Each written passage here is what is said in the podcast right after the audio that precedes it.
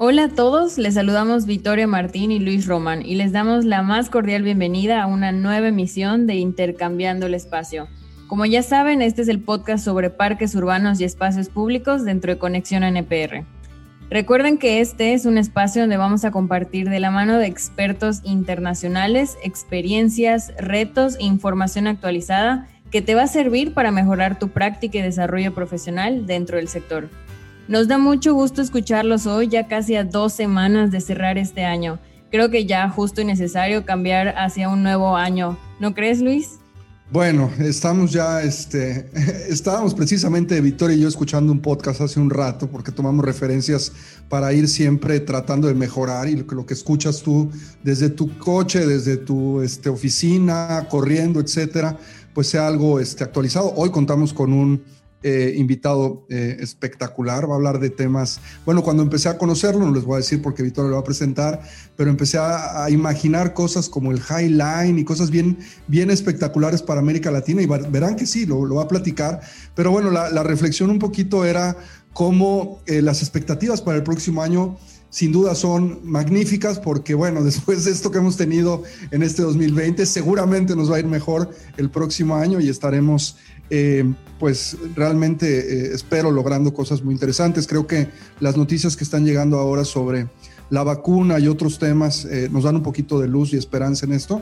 Y bueno, pues encantados de que este año se vaya a cerrar con este podcast. va a ser publicado el 14 de diciembre y bueno, vamos a poder deleitarnos con esta super plática, así que comenzamos. Estás escuchando Podcast Parques, donde encontrarás tips, consejos y las mejores prácticas probadas por expertos internacionales, esta y cada semana. Ahora con ustedes, sus anfitriones Luis Roman y Victoria Martín. Sí, Luis, como ya mencionaste, hoy tenemos con nosotros a un experto magnífico que cuando lo conocimos dijimos, wow, lo tenemos que invitar al podcast y tiene que platicar con nosotros. Él es creador de diversos proyectos que apoyan a diferentes cambios positivos en Costa Rica. Y pues bueno, hoy nos acompaña Federico Cartín Arteaga. Él es líder con más de 15 años de experiencia en planificación urbana y gerencia en Norte y Centroamérica. Su pasión se centra en ayudar a comunidades y organizaciones a innovar, a adaptarse, pero sobre todo a mejorar continuamente para sus entornos cambiantes. Es economista y máster en planificación urbana. Tiene una trayectoria muy extensa, muy impresionante, que la pueden revisar dentro de las notas de este podcast. Federico, bienvenido, muchas gracias por acompañarnos. Estamos muy emocionados de compartir este espacio contigo. Bueno, no, muchísimas gracias por, por, la invitación y por, bueno, por esas palabras tan lindas. Y, bueno, ya quisiera que me estuvieran bienveniendo en México porque realmente es un país muy cercano a mi corazón. Bueno, los, en Costa Rica los amamos y, y esperemos que este 2021 pues también les permita visitarnos aquí en Costa Rica también, que aquí tienen un hogar. Bueno, tenemos que decir de Federico muchas cosas. Como decía Victoria, métanse a las notas para que conozcan un, poquito más de su vida profesional, pero hasta candidato a la alcaldía de San José. ¿Verdad, este Federico? este, pues ha estado metido en todo, se ve que es un hombre muy inquieto y como les comentaba, este, trae un proyecto espectacular que eh, cuando lo conocimos y empezamos a platicar con él, inclusive eh, de una manera muy generosa, me decía Luis, eh, todo lo que podamos compartir con el resto de América Latina para que esto se replique, pues estamos encantados de hacerlo. Y de eso hablaremos el día de hoy, de esta eh, generosidad que puede llevar a crear y a replicar historias de éxito como la que Federico ha creado en Costa Rica y que pues vamos a platicar con él. Y Victoria, yo creo que vamos dando entrada, ¿no? Este, a, a estas preguntas sabrosas que le vamos a hacer a Federico para que toda la gente se lleve cosas muy interesantes de este podcast. Sí, claro que sí, hemos platicado de este proyecto tan impresionante y tan grande y tan innovador que Federico ha, traído a Costa Rica. Y pues para iniciar esta conversación, para poder contextualizar un poco a las personas que nos escuchan, Federico, háblanos acerca de rutas naturbanas, que por lo que hemos leído, por lo que conocemos, es una propuesta que busca regenerar ríos urbanos y sus ecosistemas para poder transformar su accesibilidad. Pero ¿Cuál es el plan? ¿Qué resultados han tenido? ¿De dónde te surgió esta idea? Cuéntanoslo todo. Listo. Bueno, voy por partes. Eh, rutas naturbanas, naturbanas lo resumimos eh, como misión es conectar a las personas con la ciudad a través de la naturaleza. Eh, y lo hacemos eh, aprovechando las riberas de los ríos urbanos, y ahorita voy a caracterizarlos, eh, para generar un, espacio de movilidad compartida de 25 kilómetros. Cuando hablo de movilidad compartida es para personas que puedan andar en bicicleta, en silla de ruedas, en patines, caminando, salir a correr. Em, es un esfuerzo que, nace de un grupo de personas de sociedad civil. Eh, cuando yo regresé de Canadá, quería hacer algo por mi país y para mí era importante hacerlo en forma colaborativa y enlazar también mucho de la expertise y de una inversión en educación que ha hecho este país, creo yo, afortunadamente, y tratar de enlazar esas experiencias esas otras personas para que en conjunto propusiéramos y le diéramos forma a este fragmento de idea que estaba en ese momento y que se, y que se desarrollara de una forma pues, más integral con, con los aportes de una diversidad de, de actores. Eh, el proyecto lo lanzamos en el 2016 y eh, bueno, ha, sido todo un proceso tanto de gestión de comunicación, de gestión política. Eh, hicimos un levantamiento de firmas que logramos llevar más de 20 mil firmas a las autoridades. El proyecto se declaró de interés público eh, y es el primer proyecto que realmente nace de ciudadanía que está impulsando construcción de infraestructura pública. Eh, prometí que les iba a, a caracterizar los ríos o las riberas de los ríos urbanos en Costa Rica a ver, cada, cada ciudad, eh, dependiendo, de, dependiendo de sus características geográficas, pues tiene ríos muy distintos. Eh, no es lo mismo el río Sena, eh, ¿verdad? O el río Tames en Londres, que es un río históricamente navegable, que ha sido parte del dominio público, a los ríos de algunas ciudades, como lo es el caso de, San José de Costa Rica, donde son, para muchos, para, en muchos casos son como riachuelos, no son ríos navegables, eh, nunca fueron parte del dominio público, son ríos que están encañonados, además, en muchos casos, es decir, digamos, eh, pues hundidos, pues, eh, y que además tienen otra característica que con la mejor de las intenciones, y ahorita vamos, podemos hablar de eso, pero tiene otra característica, que es que esos son, son privados, es decir, el, el, el espacio entre el espejo de agua y la línea de construcción sigue siendo parte de una propiedad privada. Eh, entonces, es raro, porque eso no pasa en América Latina, ¿no? ¿Cómo es, ¿cómo es que terminó esto así? Sí, sucede a veces según la variación en el cuerpo de agua. Claro, al no haber sido un río, al no haber sido ríos enormes de que se aprovechaban para la navegación, pues no tenían ese sentido. Entonces, lo que tenés es una situación de un retiro del río que es privado, pero muy regulado eh, y amparado por las leyes de la República, sobre todo en un país como Costa Rica, donde las leyes ambientales pues han sido muy fuertes y, y, creo que por dicha eh, eso también pues nos ha apoyado en otras industrias como el ecoturismo, ¿verdad?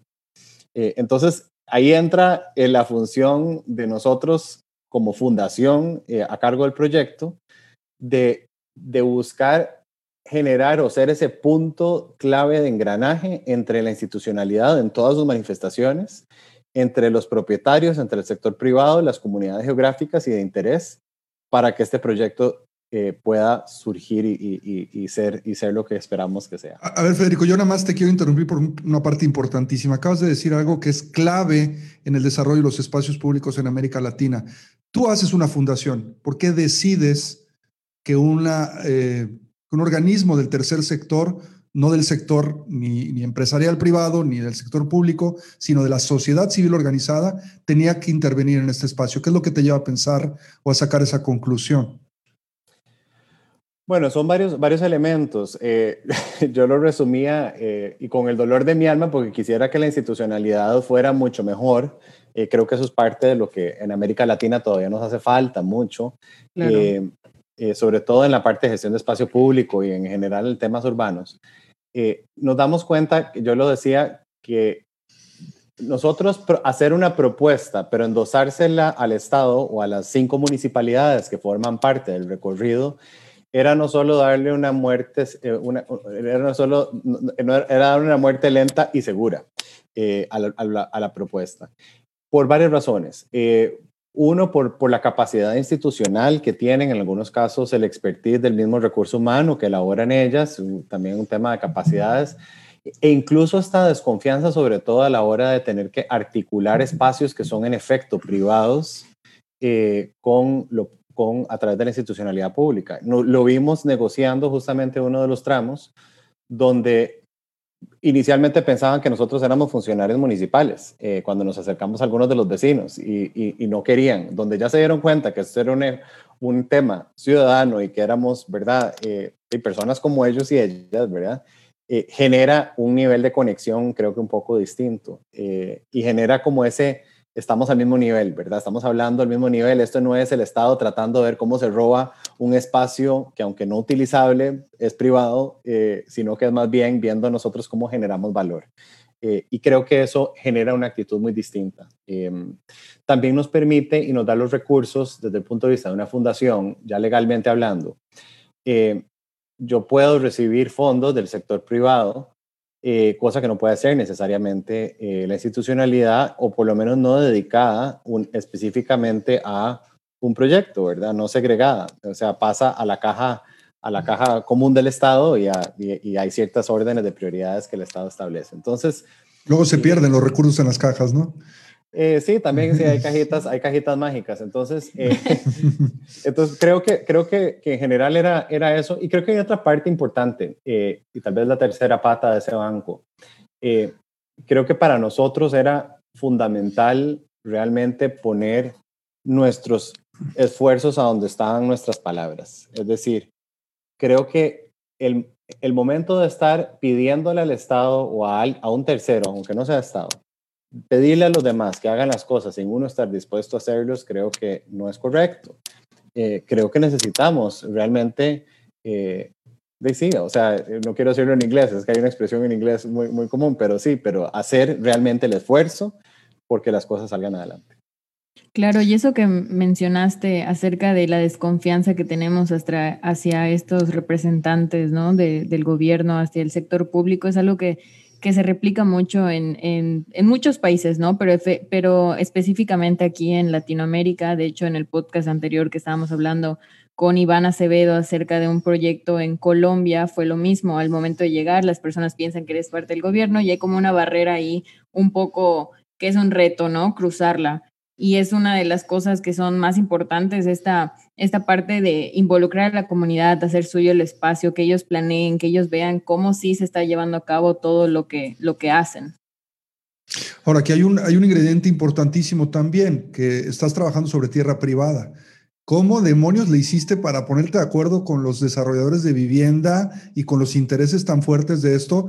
Eh, creo que me sé la respuesta, pero me encantaría que se le explicaras a la gente porque de pronto hay cierta resistencia de los que estamos dedicados a esto, de acercarnos con los empresarios desarrolladores, pensando en que ellos están totalmente cerrados de mente y no hay más que los modelos típicos de desarrollo eh, urbano. Y no, creo que todos también, este sector importantísimo, eh, lo hemos visto en, diferentes eh, proyectos, eh, no solo en México, sino en América Latina, están buscando que el espacio público transforme de alguna otra manera la oferta y que no sea más de lo mismo, más de, las décadas pasadas. ¿Cómo lo hiciste con esto?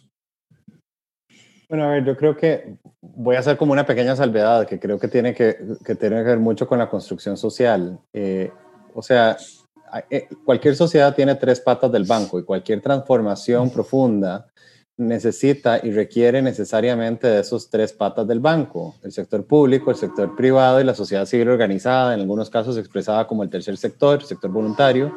Em, y, no se pueden hacer esos cambios en la medida en que las tres partes no lo estén empujando. Si alguna de las partes lo resiste, esos cambios se caen. Eh, sea, ya sea vía ley, sea eh, objeto eh, digamos, de protestas ciudadanas o incluso, digamos, falta de fondos en algunos casos y acompañamiento del sector privado. Eh, entonces creo que una, eso es para mí una de las lecciones importantes que me llevo de Canadá y que he procurado impulsar en Costa Rica y que espero que en América Latina empecemos eh, en ese sentido. Creo que en estos momentos de polarización que vivimos acá, pero que vivimos en realidad en el mundo entero, a donde cualquier persona que sea de otro sector y que piense un poquitico distinto que yo es el enemigo, no es productivo. Entonces, en ese sentido, nosotros, Rutas fue muy intencional, fuimos muy intencionales a la hora incluso de proponer el plan maestro, de entender la moneda de cambio de cada una de esas partes. Eh, hicimos una tarea muy clara de entender a dónde podrían haber resistencias y ver si habían resistencias que podíamos adecuar o bien nada más que íbamos a tener que enfrentar de una forma pues muy transparente. Eh, otra, entender cuáles eran esos beneficios, esos esquemas de valor que les íbamos a dar. Eh, y de nuevo, para todas las partes.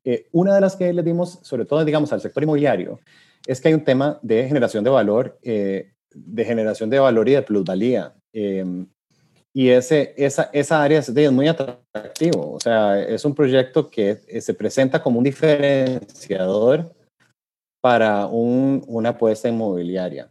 En el caso de vecinos y vecinas, que, que, no son necesariamente desarrolladores inmobiliarios, pues sí les genera oportunidades, ya sea desde un punto de vista de seguridad pública y ciudadana, eh, pero así también desde un punto de vista de eventuales flujos comerciales, sobre todo para, para digamos, uso mixto de vivienda.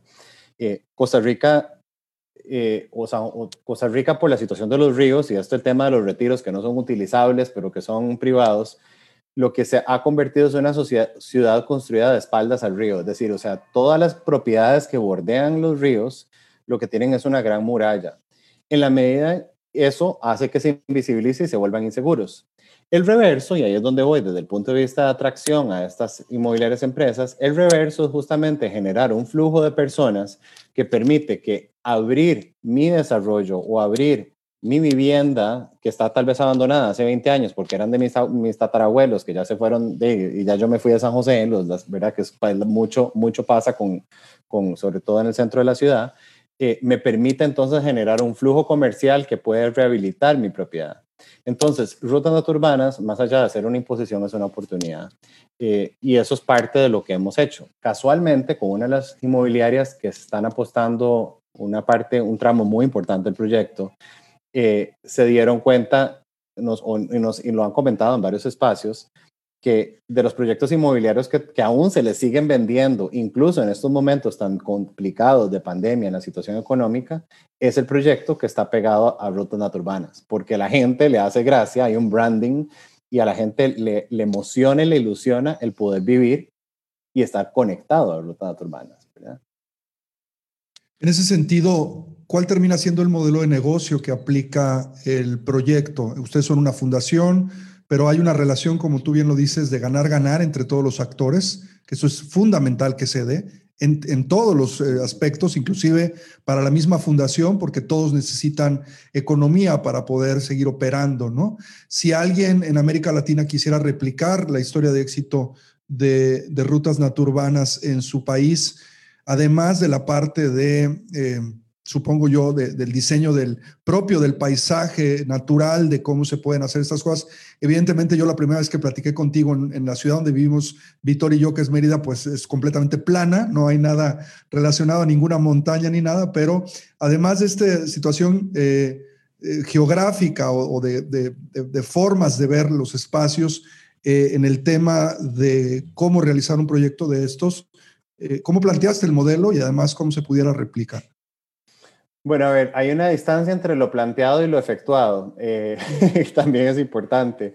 Em, yo te diría que de momento parte, parte de los retos que aún tenemos es justamente la sostenibilidad de la fundación y las personas que dedicamos, que hemos dedicado cinco años a este proyecto eh, y que todavía lo hemos hecho un poco de gratis, eh, o sea, por amor patrio, ¿verdad?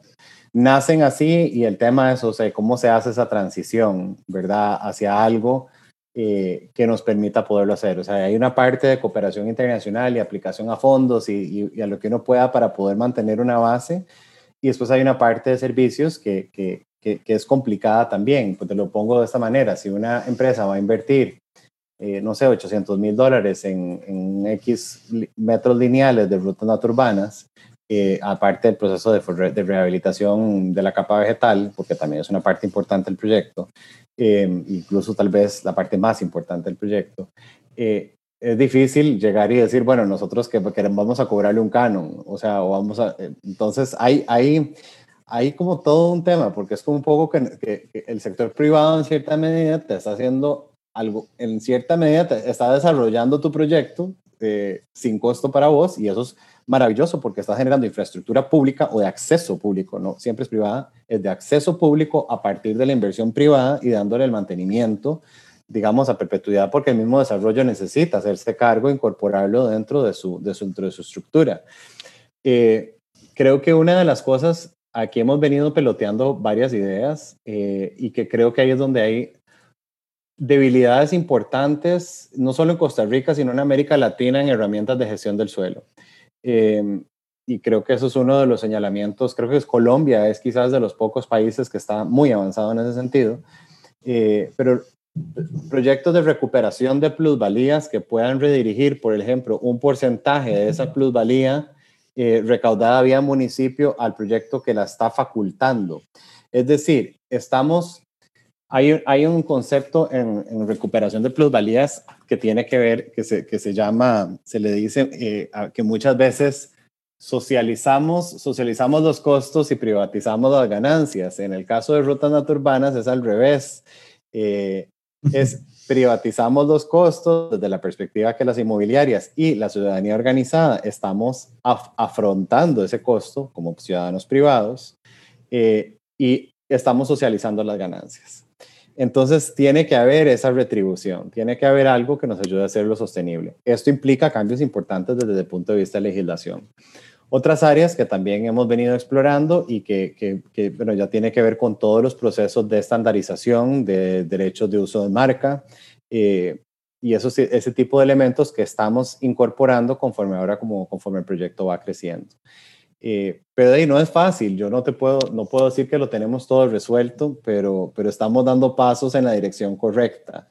Em, y, bueno, obviamente van a haber, por supuesto, variaciones importantes de lo que pueda hacer cada país. Un gobierno federal de México o de Colombia, o de Brasil, pues, pues tiene un poquito más de recursos que la pequeña República de Costa Rica. Entonces, eh, ¿verdad? Van a haber variaciones importantes también. Y además, en el caso de Costa Rica, te diría, y una de las, de las también dalones de Aquiles ha sido que si bien a Costa Rica se le reconoce en el tema ambiental, también el que nos reconozcan en eso dicen no necesitan ayuda desde un punto de vista internacional.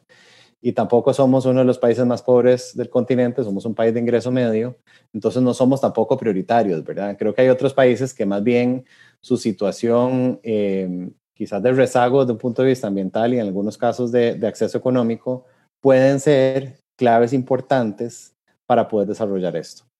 Para nosotros, desde Rutas, hemos venido hablando con algunas organizaciones en otros países con la intención justamente de poder levantar fondos para los dos en un modelo de cooperación sur-sur, donde nosotros hacemos más una transferencia de conocimiento y un acompañamiento para poder replicar y escalar esas experiencias afuera también. Cuéntanos un poquito eh, a ver si nos logras describir. Claro, tú eres diseñador y, creo que lo vas a hacer muy, mucho mejor que Vittori. Que, bueno, no, no soy diseñador. Bueno, eres arquitecto. no, tampoco. No, ah, bueno. no, no, soy, economista. Tengo una economista. planificación. Ahí está, eres planificador. Pero, pero, no, o sea, me gusta el diseño, pero diseñador no soy. Bueno, mejor que nosotros has de ser. Ya, pero ya te aventaste unos buenos tramos. Si las personas que nos están escuchando, si tú que nos estás escuchando en, en, tu casa, eh, eh, te pudieras imaginar rutas naturbanas de la voz de, Federico, eh, ¿cómo te lo explicarías a alguien? ¿Qué ancho tiene? ¿Qué altura? ¿Cuáles son sus usos primordiales? ¿Dónde se están construyendo? ¿Cuáles son sus características? estoy tratando de pensar un poco y en el podcast anterior, en el podcast 9, que hablamos un poquito sobre las oportunidades de empleo, estábamos comentando la historia de Robert Hammond y Joshua Davis, los fundadores de los amigos de Highline, que a final de cuentas fueron eh, los eh, creadores de este espacio junto con el gobierno de Nueva York y con una serie de donaciones y de gente importante en, en esta ciudad y en, específicamente en Manhattan, que aportan mucho dinero para que Highline se pueda llevar a cabo cuando empezamos el podcast hacía esta referencia al Highline, porque cuando vi las fotografías, y las van a poder ustedes ver seguramente en las notas de este podcast de lo que era rutas naturbanas, pues siempre empecé a, pensar, ¿no? Qué maravilla este proyecto que conecta, que, trata de vincular a la sociedad, que eh, sobre todo no solo nos conecta entre nosotros, nos conecta con la naturaleza, ahorita lo decías tú, ¿no? Y, este, y pensaba mucho en que eh, Joshua no termina trabajando después en los amigos del Highline, pero eh, Robert Hammond sí, y termina con un sueldo muy bueno. Yo decía, bueno, qué maravilla, la oportunidad también para gente que quiera desarrollar estos proyectos, pero sí, tenemos este problema que tú mencionas de cómo eh, ponerle valor a esto de parte de todos los sectores, porque además lo tiene, ¿no? Y cómo lograr que sea rentable económicamente hablando, que creo que esto de la recuperación de las plusvalías es una cosa, pero le recomendamos escuchar también el podcast eh, inicial que tuvimos, Victoria y yo, hablamos mucho de las estrategias de fondeo y captación de recursos a través de la sostenibilidad financiera, es cómo vamos metiéndole ingredientes a esto que, lo pueda hacer eh, rentable para que esto se replique no importa si recibes fondos de la embajada alemana o si tienes este, un amigo este, rico, sino que haya la oportunidad de que el espacio tenga muchos argumentos que lo puedan hacer sostenible, Federico. Sí, bueno, yo, yo cuando, cuando, cuando uno ve el caso del Highline en Nueva York, a uno se le caen las babas porque evidentemente pues el apoyo tanto de la ciudad, del Estado y además pues una sociedad eh, como la, bueno, la estadounidense tan, tan eh, acostumbrada a hacer este tipo de, de, de, grants y de generar, digamos, fondos y aportes desde el sector privado, hay un sentido de corresponsabilidad mucho mayor, ¿verdad? Em, que, lo que hay quizás en América Latina. Eh, pero bueno, creo que ahí tenemos oportunidades y experiencias y, chance de crecer. Digamos, para, para, para ilustrar cómo, se, cómo es Rutas Urbanas, eh, lo voy a poner desde la experiencia de una persona que se levanta todas las mañanas y va a su trabajo y se toma su café rápido para tomar el bus, eh, caminar a la parada, tomar un bus, imaginen el bus latinoamericano, eh, y llegar a su destino y después tener que cruzar posiblemente una calle bastante congestionada para llegar a su oficina eh, Rutas Naturbanas más bien busca cambiar eso, o sea, busca más bien que uno pueda eventualmente montarse en su bicicleta, a los 200 metros entras literalmente a un bosque tropical lluvioso, eh, en un sendero que es 100% accesible, rodeado de naturaleza, donde vas en bicicleta y de pronto te encontrás un oso perezoso en la copa de un árbol y mariposas y y, toda una experiencia y escucharse el ruido del, río, dejas de escuchar además la ciudad porque literalmente cuando entras al cañón del río estás bajando un poco sobre la plataforma, digamos, a la que está la ciudad y ergo entonces muchos de los sonidos escapan ese cañón porque estás como metido y lo que escuchas literalmente son los pájaros, la brisa y, el, sonido del río recorriendo cada una de las piedritas y las raíces de los árboles y de pronto andar en tu bicicleta, hacer una parada porque hay un café, te tomas un café a la par del río en un parque nacional adentro de la ciudad y seguiste llegaste a tu trabajo. Eh, o cuando saliste de tu trabajo, la experiencia en reverso. Es decir, o sea, lo que estamos es cambiando un poco la identidad de la identidad y la sensación y la experiencia que puede ser habitar en una ciudad. Eh, por eso es que rutas naturbanas se llaman naturbanas, es decir, durante demasiado tiempo, y esto viene de, una época incluso hasta precolonial, de asentamientos humanos en Europa, que son quienes colonizaron las Américas, de que la, la urbe tenía que dividirse de la naturaleza porque la naturaleza era el enemigo. Eh, no es coincidencia que las ciudades hayan sacado una gran parte de la naturaleza y pavimentado la naturaleza fuera de la ciudad porque el bosque donde habían jaguares u osos en el caso de Norteamérica eran lugares riesgosos y peligrosos para la humanidad. Entonces necesitabas blindarte en cierta medida. Los fuertes que se construyen en Norteamérica y, en, América Latina también no era solo para protegernos de piratas, era para protegernos también de la naturaleza. Entonces estamos revirtiendo un poco ese patrón, un, poco un pequeño reversión se hizo hacia la, la, digamos, en la transformación industrial con algunos de los grandes parques, de los movimientos de los grandes parques. Hoy creo que con la crisis climática estamos haciendo un esfuerzo importante en asegurarnos que nuestras ciudades sean más, eh, sean más eh, eh, ambientalmente amigables, por ponerlo en términos como muy, muy, muy poco técnico, pero también es de reinsertar esa naturaleza. Los ríos urbanos en Costa Rica y esos retiros son, yo les llamo los pequeños remanentes, los pequeños ancestros que quedan de lo que en algún momento fue una jungla tropical en el, en el Valle Central. Y ahora lo que estamos haciendo no solo eh, reconceptualizándolos, rehabilitándolos y regenerándolos ambientalmente, pero también conectándolos con los parques y las veredas de la ciudad. Eh, estamos haciendo que el río saque sus deditos verdes y se conecte con los parques de la ciudad. Y un poco la filosofía de que en vez de que nosotros contaminemos el río, es que el río nos ayude a limpiar a la ciudad. Oye, aquí todos los costarricenses, y ahorita te, voy a escuchar, Victoria, porque creo que tenemos mucho que, reflexionar sobre esto. Cuando escuchen este podcast, que espero que muchos lo hagan, tienen que agradecerle a este señor porque eh, este proyecto va realmente, y no lo voy a decir de dientes para afuera, esta es una realidad que sucede. Este proyecto va a aumentar la competitividad de la ciudad y va a arreglar también muchos de los problemas que existen en casa. Miren, porque hemos hablado mucho siempre de los beneficios de los espacios públicos, pero imagínate tú levantarte y en lugar de irte en un autobús eh, una hora en el tráfico, con el ruido, con la gente que te está apretando, gastando tu dinero, engordando también porque no tienes acceso a, moverte, llegas molesto a la oficina, no produces lo mismo, tienes un día terrible en la oficina y cuando sales lo mismo, pues llegas a casa y el divorcio es automático, casi, casi. Pero además la, empresa y la competitividad pierden mucho como uno ¿no? de los muchos factores que el espacio público incide en el mejoramiento de la vida de los seres humanos. Entonces, creo que aquí eh, entra mucho eh, y sería padrísimo. Hace poco vimos un análisis en el Congreso de León.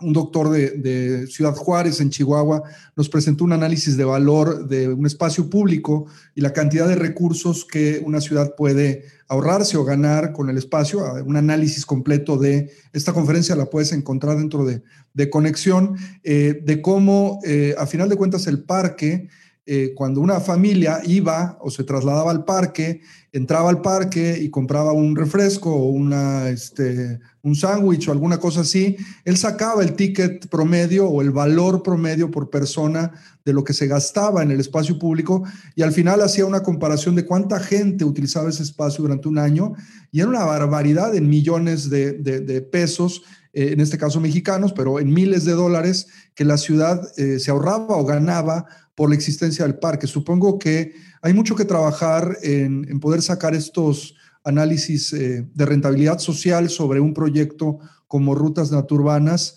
para poder voltear con el gobierno, para voltear nuevamente con los donadores, con las unidades de negocio y decir, esto es una apuesta de desarrollo social, cultural, deportivo, este, ambiental, de seguridad social y bueno, de todos los, los beneficios, ¿no, Victoria? Claro, totalmente, porque como decía Federico, ese salir de tu casa y que la media hora o la hora que te lleva a tomar tu trabajo sea más estresante, todas esas consecuencias que vas a cargar a lo largo del día, a lo largo de los años de tu vida laboral, que, que son infinitos. Entonces, todas estas como repercusiones positivas que puede traer este proyecto, no solo, como mencionabas Luis, en la competitividad de la ciudad en materia de, de turismo, de economía, y también en lo que puede traer a las personas, como dices, no solo el mejoramiento de su salud, el nivel de estrés que disminuya, sino el nivel de impacto más trascendental que puede tener la conectividad. Federico, estaba viendo un TED que, que tú diste que se llama La naturaleza salvará la ciudad y tú mencionabas a esta niña Graciela, a la que le diste clases, si no, si no me equivoco, y mencionabas cómo la conectividad en su vida puede ser clave para cambiarla y para darle todo otro escenario, antes de que pues yo de este spoiler a los que nos escuchan, mejor coméntanos tú qué mencionaste acerca de Graciela, quién es Graciela y cómo este proyecto puede ser fundamental para su vida. Sí, Graciela, esto fue hace muchos años, no voy a hablar, bueno, por no decir décadas, em, esto fue en la época del colegio em, de secundaria, para que traduzca a otros países de América Latina.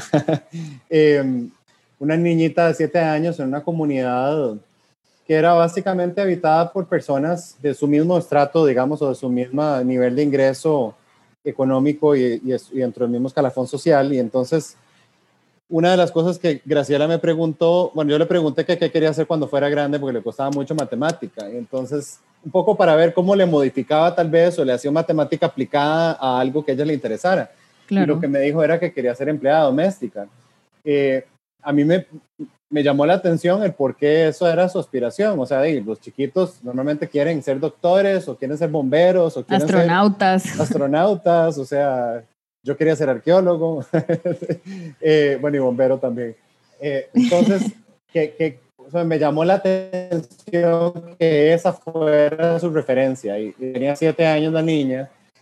Y entonces yo le pregunté que por qué. Y me dijo que es porque su mamá, porque la mamá de sus compañeritas de la escuela y de sus vecinas eran todas empleadas domésticas. Y claro, para mí, de escasos de 17 años, eh, por ahí tenía yo, em, como que lo que me llamó la atención, que luego le pude poner el, término académico, que había una segregación socioespacial muy importante.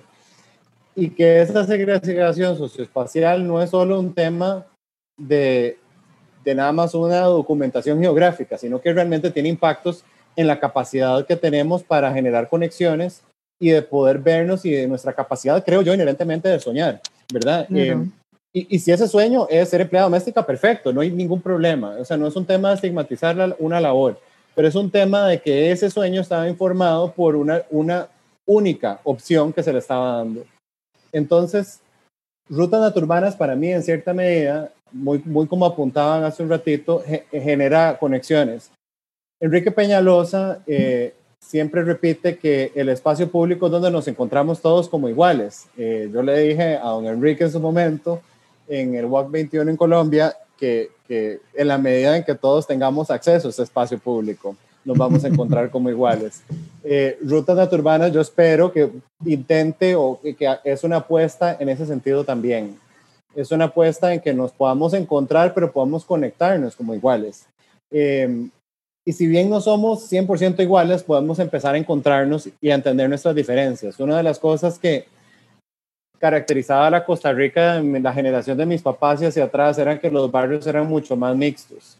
Eh, hoy por hoy se ha polarizado mucho eh, a dónde viven diferentes estratos socioeconómicos eh, y creo que eso también ha incidido en que no nos entendamos, en que los que tienen más no entienden los reclamos de los que tienen menos y los que tienen claro, menos. es empatía Sí, claro, los que tienen menos no ven y no satanizan a los que tienen más porque son, o sea, ¿verdad? Porque son ricos. Entonces, creo que eso es parte de lo que Rutas puede ayudar a hacer, es acercarnos como sociedad también, eh, sin que sea la panacea, pero que es uno de los elementos dentro de la construcción social. Y creo que uno de los elementos, como decía eh, Luis, también desde un punto de vista de recalibración de la ciudad de una ciudad del efecto típico, efecto dona, de la ciudad que se vació al medio y se fue para la periferia, esto es un apoyo a que podamos acercar el punto A y el B, es decir, a dónde trabajo y a dónde vivo, de pronto tienen los incentivos para ubicarse cercano a un entorno mucho más agradable. Eh, es, es, es, ese concepto de los imanes que, que hablaba Ebenezer Howard en el Garden Cities of Tomorrow, eh, versión 2020. Buenísimo. Eh, bueno, yo creo que hay un montón de reflexiones aquí que sacar y tú has sido durante toda tu vida un luchador, un emprendedor y a mí me gustaría que nos dieras tu perspectiva de dónde van a estar las rutas naturbanas, los proyectos en los próximos 10, 15 años pensando en que esto llegó para quedarse, ¿no? Tú ya no te puedes echar para atrás, ¿no?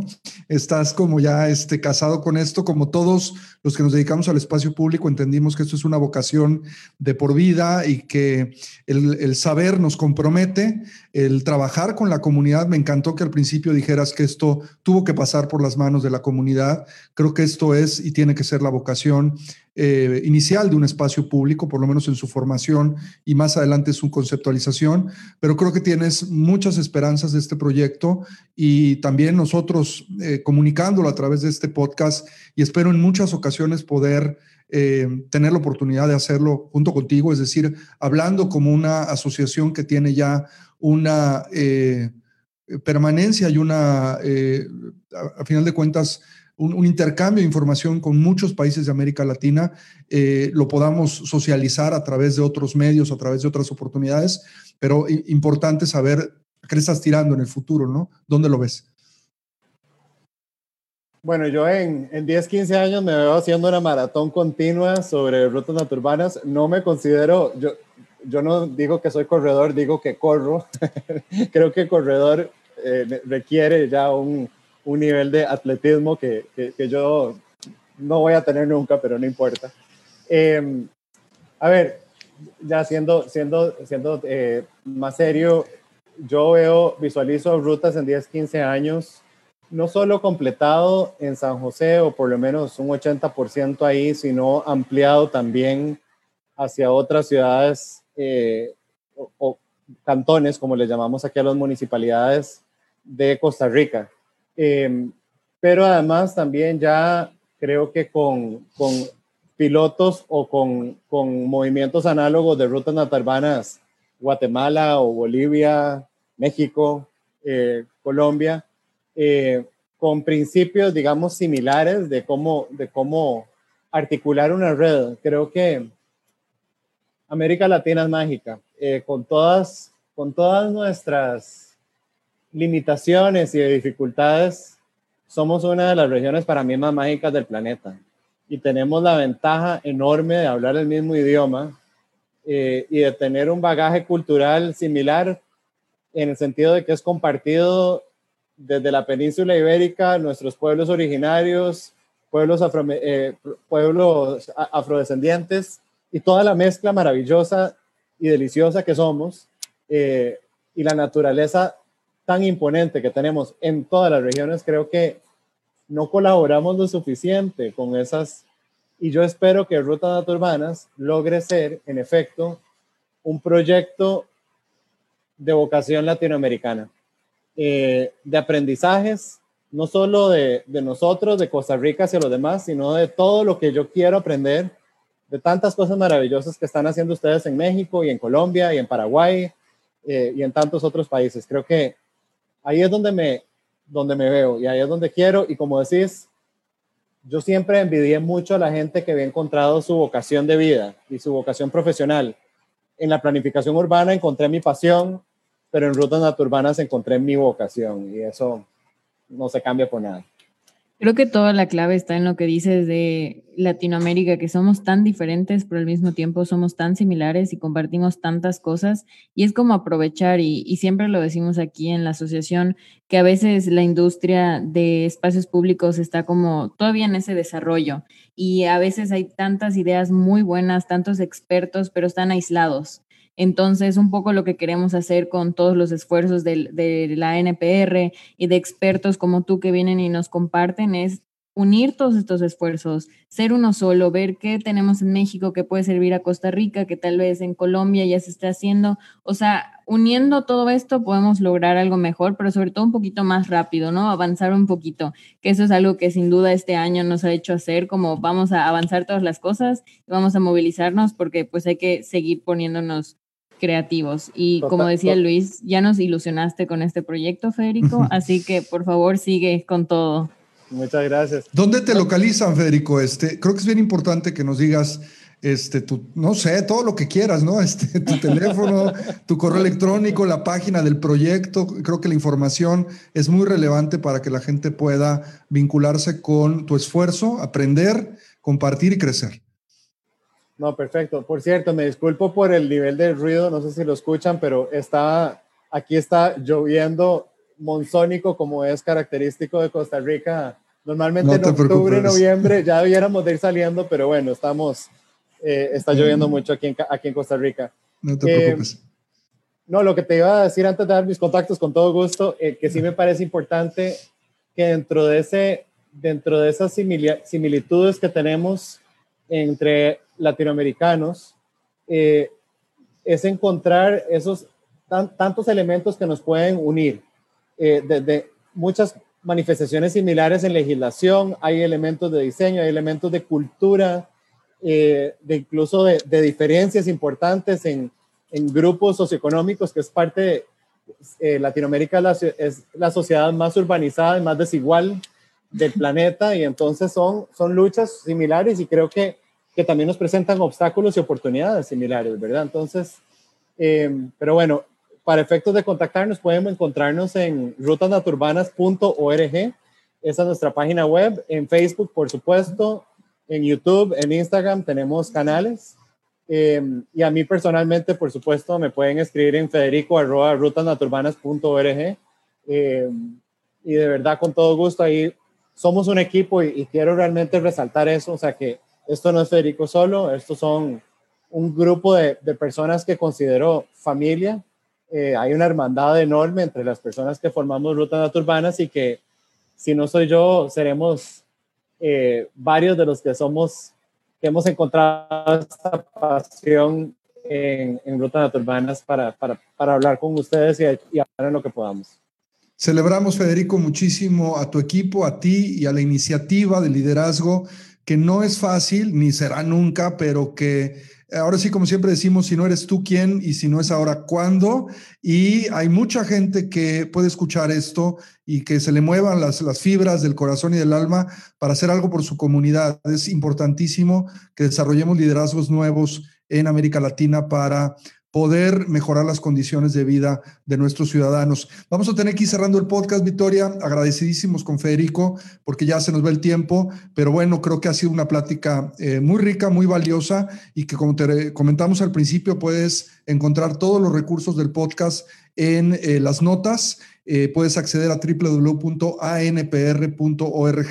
.mx, ahí encontrarás no solamente como recurso gratuito todos nuestros podcasts, sino también nuestra revista Parques, el blog, eh, estudios y un montón de información que estamos seguros que te puede ayudar para mejorar tu desarrollo profesional. También, eh, pues recomendarte mucho que te suscribas al podcast. Estamos prácticamente en todos los reproductores en iTunes, en Amazon, en Spotify, en Google, en fin. Aquí nos hemos dedicado a tratar de tener una cobertura también importante para que tú puedas acceder a toda la información. Victoria.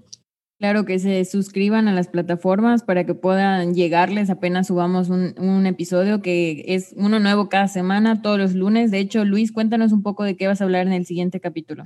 No tengo ni idea, esa es una buena pregunta. este, eh, creo que tenemos, eh, bueno, vamos a estar hablando de, de, de temas muy interesantes ahorita en, en el mes de, de, diciembre. Vienen temas de cultura, vienen temas de recreación, vienen temas eh, relacionados a campos deportivos y su administración. En fin, voltea a ver un poco lo que tenemos en conexión para ti. De verdad que cada semana tenemos un tema muy interesante que estoy seguro que te va a ayudar. Y además comparte, ayúdanos porque vamos haciendo patria todos juntos en América Latina, compartiendo todas las historias para que la gente pueda eh, pasarnos la voz y lograr eh, crecer todos juntos. Y bueno, pues para cerrar con broche de oro, nada más recalcar que acaban de escuchar a Federico Cartín, economista y máster en planificación urbana, fundador del proyecto Rutas Naturbanas. Federico, de nuevo, muchísimas gracias por acompañarnos en este episodio y por contarnos acerca de toda esta revolución que estás creando con, junto con tu equipo en Costa Rica. Muchísimas gracias a ustedes y muchísimas gracias a todas tantas personas en América Latina que sé que están trabajando en proyectos similares y con la misma pasión. Y no hay que aflojar, hay que seguir adelante. Muchas Excelente. Gracias. Un abrazo, Federico. Muchas gracias, nos escuchamos en el siguiente episodio y recuerda que vivan los parques. Nuestro podcast ha terminado. Te recordamos visitar nuestro sitio web www.anpr.org.mx y seguirnos en redes sociales como arroba ANPR México.